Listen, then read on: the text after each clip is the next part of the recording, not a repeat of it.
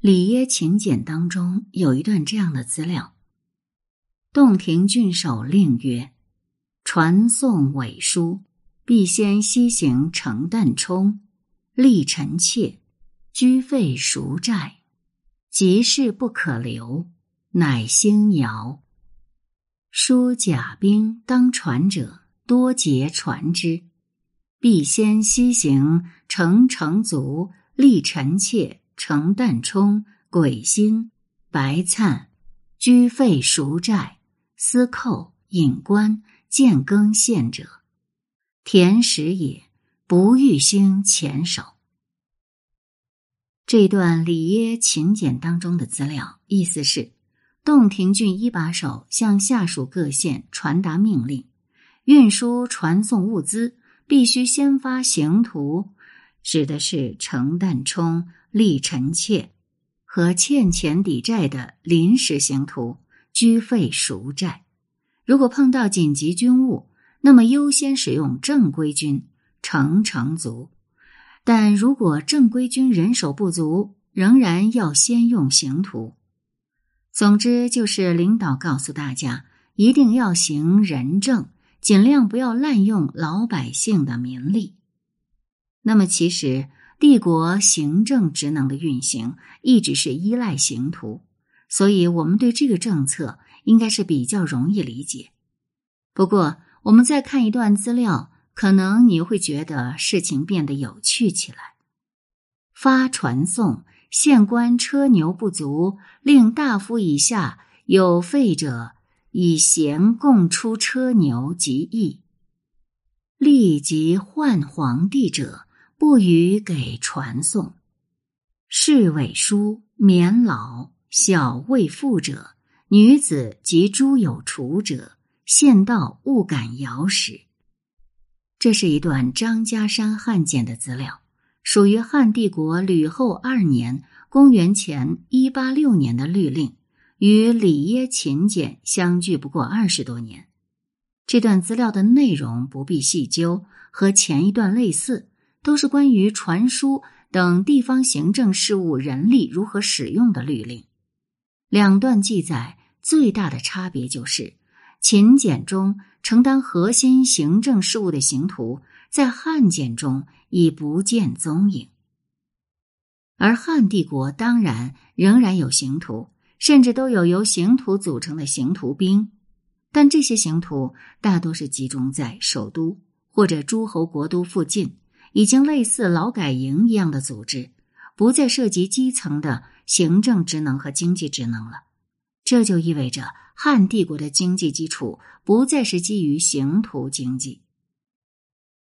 帝国数以百万计的刑徒，到了新的帝国，怎么就不见了呢？这里是宁小宁读历史，我是主播宁小宁，今天和大家分享到的内容。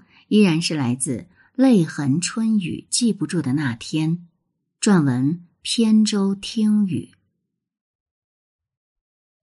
我们首先来看看刑徒经济到底是种什么模式。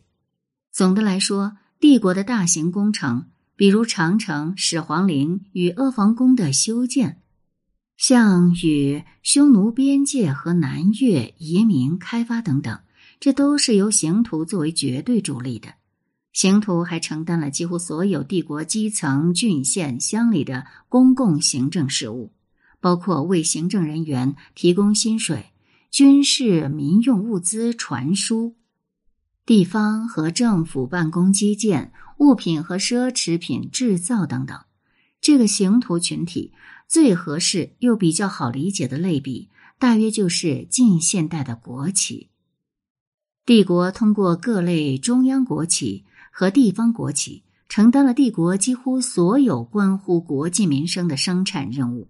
当然，这只是一个类比，毕竟现代国企只不过代表企业主体为国家，员工该发工资还是要发工资的，而刑徒可是没有工资的。某种意义上，你完全可以用国家奴隶来形容他们。那新帝国，也就是大汉帝国，几乎没有国企了。这庞大的国企员工们干什么去了呢？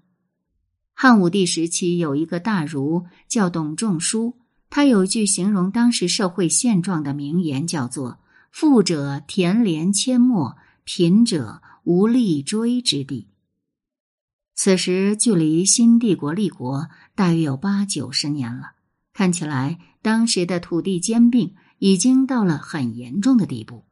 这种情况下，大部分的农民实际上已经失去了土地。沦为租用大地主土地来打工的佃户。我们可以看到，新帝国相比于秦帝国有两个大变化：一个是爵位与土地直接挂钩的秩序彻底崩溃，地方小吏利用手中权力大肆篡夺土地，帝国有意默许，使它成为一个新兴阶层；二是土地私下买卖已经完全放开，大地主在迅速成型。这样，皇亲贵族、军工阶层和地方小吏们借用政策放开，迅速扩张，成为了地方豪强。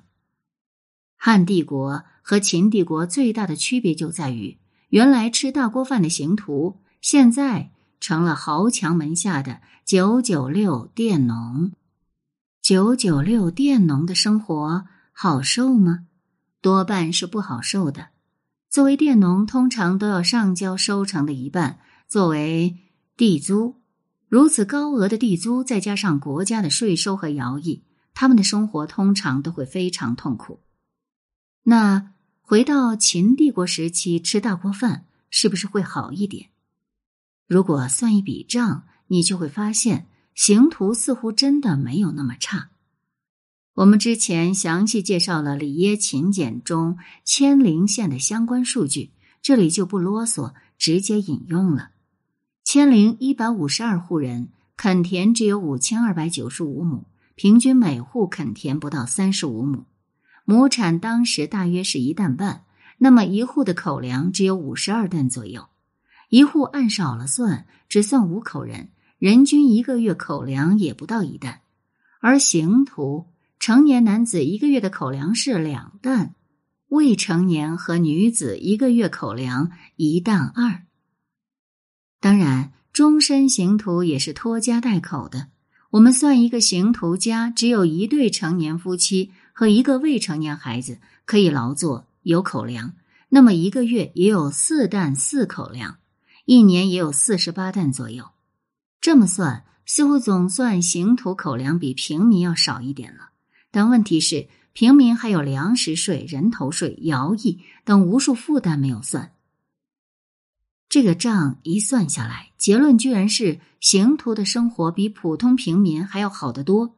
难怪帝国能有那么多的刑徒，因为当老百姓实在是活不下去呀。刑徒包吃包住，口粮比平民还稳定，是不是说吃公家饭好过九九六呢？恐怕很难这么简单下结论。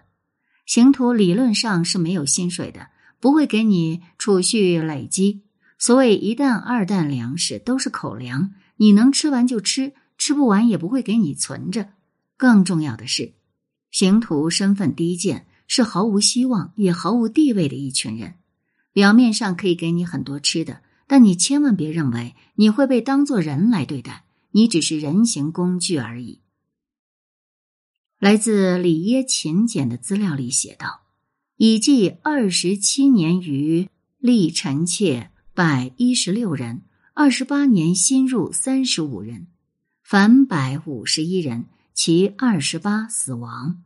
前手居费赎债做官三十八人，其一人死。”说是在秦始皇二十七年的时候，即公元前二二零年。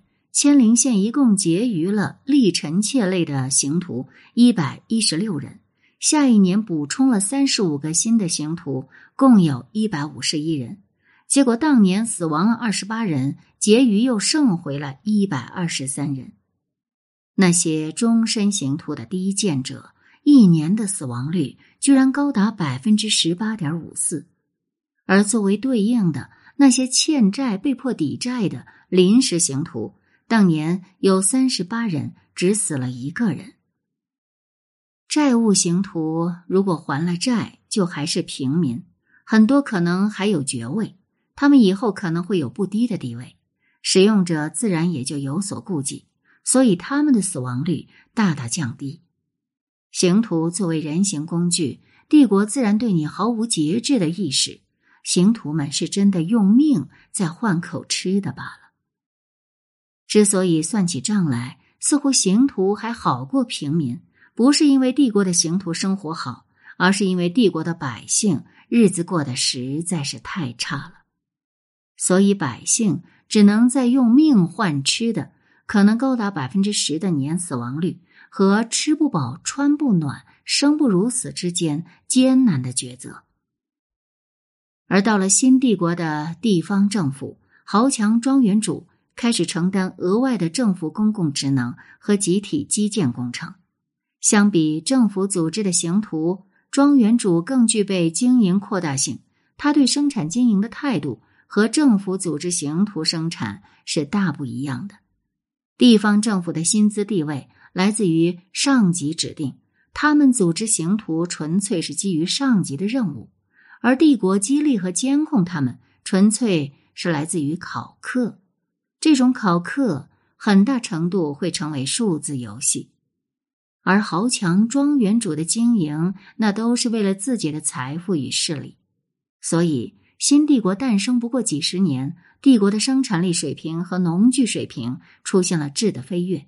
生产力的提高带来了亩产的大幅提高，这就客观上解决了很多很多问题。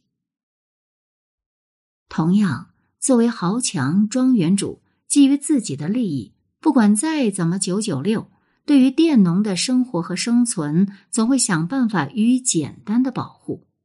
所以，客观上，他们会在帝国的繁重任务与自己的庄园发展间找到一条夹缝。让佃农们生存下来。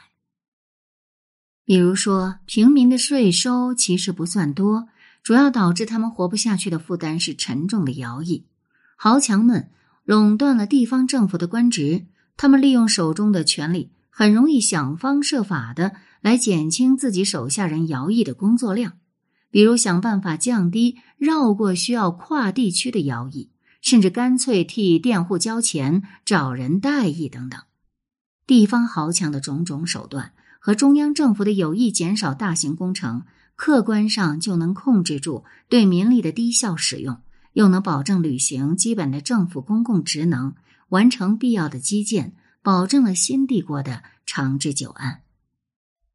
不妨举个例子来理解一下：尹湾汉墓出土了东海郡吏员部，为我们展示的西汉中后期的郡县吏员设置。其中海西县的官员编制记录如下：令一人，至千担；成一人，至四百担；卫二人，至四百担；官有至一人，乡有至四人；令史四人，御史三人；官色夫三人，乡色夫十一人；游教四人，劳监一人。卫使三人，官佐七人，乡佐九人，亭长五十四人，凡百七人。这是一个超过万户的大县，总共政府编制只有一百零七人，运转的井井有条。而秦帝国时期的千陵县，作为一个只有一百五十二户的小县，吃公家饭的编制居然有一百零六个。当然，县里面的财政实在负担不住，缺编了二十多个，还有三十多个编通过无偿使用老百姓给顶上去了。可就这么个小县，这么多编制，政府依然在叫苦不迭，喊人手不够。三十四年正月丁卯朔辛未，千陵守城只敢言之，至今未得其待，居吏少。不足以给事。你肯定会很好奇，海西几万人的大县，这一百零七人的编制怎么就够了呢？其实海西县所谓一百零七人的编，并不见得政府公共事务真的只要一百零七人干活。事实上，县里面的吏员大体上被几大豪族给包了，而在这一百零七个编后面。实际上还有很多的临时工。不过这些临时工不需要政府编制，因为豪族垄断公权力得到了太多好处，他们自然会解决这些临时编的待遇问题。如果你还不理解这种情况，我们可以回忆一下以前的大乡镇，派出所可能只有五六个编，但一般后面跟了上百个联防队员。新帝国的地方编很少，绝大部分地区不需要依靠刑徒经济去养活在编人员，靠税收和转移支付就足够了。过去庞大的刑徒群体转移到豪族门下做了九九六。豪族承担了大量的临时编，代替政府行使公共职能，完成必要基建。得到的好处是什么呢？他们逐渐垄断地方公权力，得以经营自己的家族势力。最终的结果就是，濒临崩溃或者说已经崩溃的帝国经济基础，到了新帝国手里，竟然又活了过来。